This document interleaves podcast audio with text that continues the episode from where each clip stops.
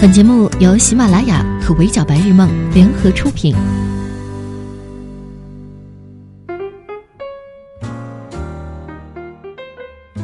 Hello，各位小耳朵们，你们好，欢迎收听本期的 Madam 神探娱乐圈，我是 Madam 莫咪。截止到今天，女孩自制爆米花被烧伤的新闻曝光之后，一直处在舆论风口浪尖的办公室小野，终于出面回应了。他在微博抛露出了长文，称过去这些天是一生当中的至暗时刻，诚恳道歉，并承诺提供力所能及的帮助，再次引发了大范围的网友的讨论。小孩子模仿短视频惨遭烧伤，到底应该由谁来负责呢？以防有不太关注社会新闻的宝宝们圈，我们先给大家梳理一下前几天发生了什么。八月二十二日，山东枣庄良心庄村，女孩哲哲和邻居小雨一起在家中自制爆米花。当他们用酒精加热易拉罐，想要做出爆米花的时候，高浓度的酒精发生了爆炸，两位女孩均被烧伤。哲哲伤情严重，特重度烧伤面积高达百分之九十六。九月五日，年仅十四岁的哲哲因感染过重不幸离世。目前，十二岁的小雨仍在接受治疗。CCTV 十三报道了这桩惨剧，在新闻视频里，哲哲的姐姐和父亲也接受了采访，二人简单的还原了女孩被烧伤的过程，其中提到了几个细节。接下来，我来跟大家划一下重点。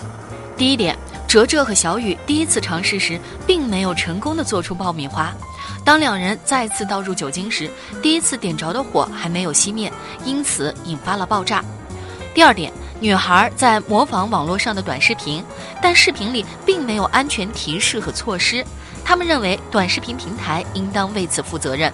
第三点，视频里用的是相对安全的酒精灯，而哲哲用的是邻居家浓度高达百分之九十、重达一公斤的桶装高浓度工业酒精。这条新闻下面评论基本上可以分为三种：有可惜怜悯小女孩年纪轻轻的，有提醒大家危险动作请勿模仿的，有声讨平台应该杜绝这类视频的。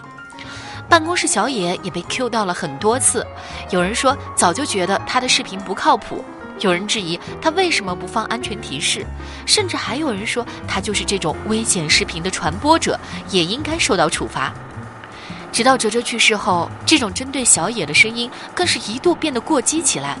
有人说他吃人血馒头，为了流量不择手段的；有人说他简直是杀人犯的；有人说建议击毙的；还有直接批了遗照，诅咒他将来的孩子也有同样遭遇的。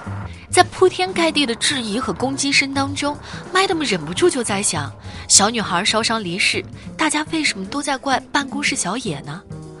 复盘了一下整个故事，我觉得是这样：新闻里并没有明说女孩们模仿的是谁，只是在父亲提到在模仿短视频时，短暂的闪过了一个视频截屏的画面，疑似小野的一期视频，内容正是如何在办公室自制爆米花。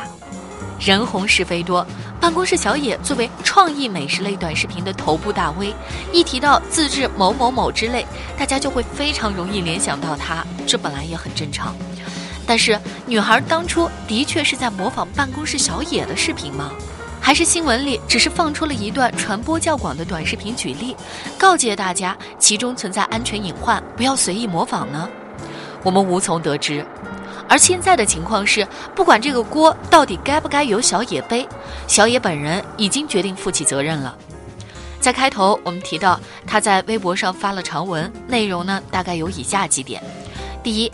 小女孩模仿的绝不是她的视频，做过自制爆米花的不止她一个。小野发布的易拉罐爆米花装置和大多的视频不同，使用的是酒精灯，而女孩们并未使用酒精灯。安装易拉罐的方式也和她视频当中展示的不同。二，大部分需要专业操作的画面都有安全提示，以后将时刻提醒大家。小野的视频并不是教程，只是脑洞创意，不能以视频当中的方式来操作。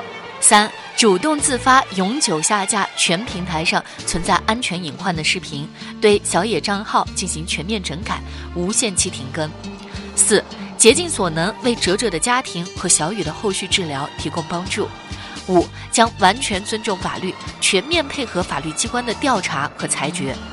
这种能做的、该做的都尽力了的态度，称得上是相当诚恳。评论下面也相应的话锋一转，开始指责起小女孩的父母来。小野本身没问题，是家庭教育的错吧？十四岁的孩子没有一点安全意识吗？孩子出事难道不应该先怪监护人没有尽责吗？为什么要让小孩子在有高浓度工业酒精的地方玩？这是家长的责任吧？其中起到关键性作用的，大概是小野抛露出了几张他被键盘侠辱骂的截图，以及他遭遇网络暴力时的心路历程，不停地质问自己：我该死吗？我要给哲哲偿命吗？以及我是一个杀人犯吗？小野恳请那些未经调查和证实的键盘侠们，不要随意给人扣上杀人犯的帽子。Madam 也有点目瞪口呆。我们这届网友啊，指责别人的时候，果然从不手软，风向变化贼快，谁发声就先向着谁。客观来讲，这次事故属于多因一果：小女孩安全意识不足，加家长教育监护不到位，加网络视频存在安全隐患，共同导致了悲剧的发生。小女孩烧伤离世，大家都非常的惋惜，没有人不痛心难过的，尤其是她的亲人。但这种时候还疯狂的 diss 是他们没有尽到监护责任，才导致小女孩死亡，不是杀人诛心是什么？而一开始情况尚未明朗的时候，看到新闻说小女孩是模仿视频才烧伤的，立刻就把矛头指向了做出过同类视频的小野，因为他是做同类视频当中最红的，不是所谓的网络搅屎棍是什么？最近的另外一则社会新闻，跟小野这件事简直是异曲同工。一开始报道的是河南平顶山一名女子在寺庙烧香时不慎掉入了香灰池，导致全身百分之五十九重度烧伤，现在正在紧急抢救当中。消息一出，好多人想当然的认为是寺庙存在安全隐患，甚至有网友建议寺庙应该写一个警示牌放在边上，香灰高温，禁止入内。可结果呢？新闻很快出现了反转，女子根本不是掉进去的，而是因为部分纸没烧着，她想捡起来再烧，自己跳进了香灰池。而且啊，事发地在寺庙门外大约五百米处，并不属于寺庙管理，而是附近的村民在管理，是不正规，需要拆除的。香山寺还曾向环保部门举报过违规搭建。且不说生活当中有谁会进入香灰池这个问题。我看了新闻视频，整个香灰池都是被栏杆围起来的，旁边热心群众救出女子时都费了好些劲。这种情况，如果自己非要往里跳，恐怕一个警示牌真的拦不住。反转过后，前脚指责寺庙安全意识不足的网友又开始嘲讽这名女子了，说她毫无常识，犯这种低级错误太愚蠢，甚至还有人调侃她的信仰，这么虔诚，佛祖怎么不保佑他毫发无损呢？真的过分了。这些不明真相就开始乱发言指摘的当代网络搅屎棍们，可恶程度简直跟动不动就跟网络暴力、人肉别人的键盘侠们不相上下。隔着屏幕打字不腰疼，在网络另一端随便把事故责任的帽子扣下来的人，恐怕永远无法想象，自己无心或者有意的一句话会给别人带来多大的伤害，甚至二次伤害。我们当然尊重每个人发表评论的权利。只是希望大家都能在发生之前好好的想一想、看一看，尽可能的多去了解一下真相，别让自己在不知道的情况下变成遭人嫌的网络搅屎棍吧。好的，以上就是本期 Madam 神看娱乐圈的全部内容了，我是莫咪，下期见，拜。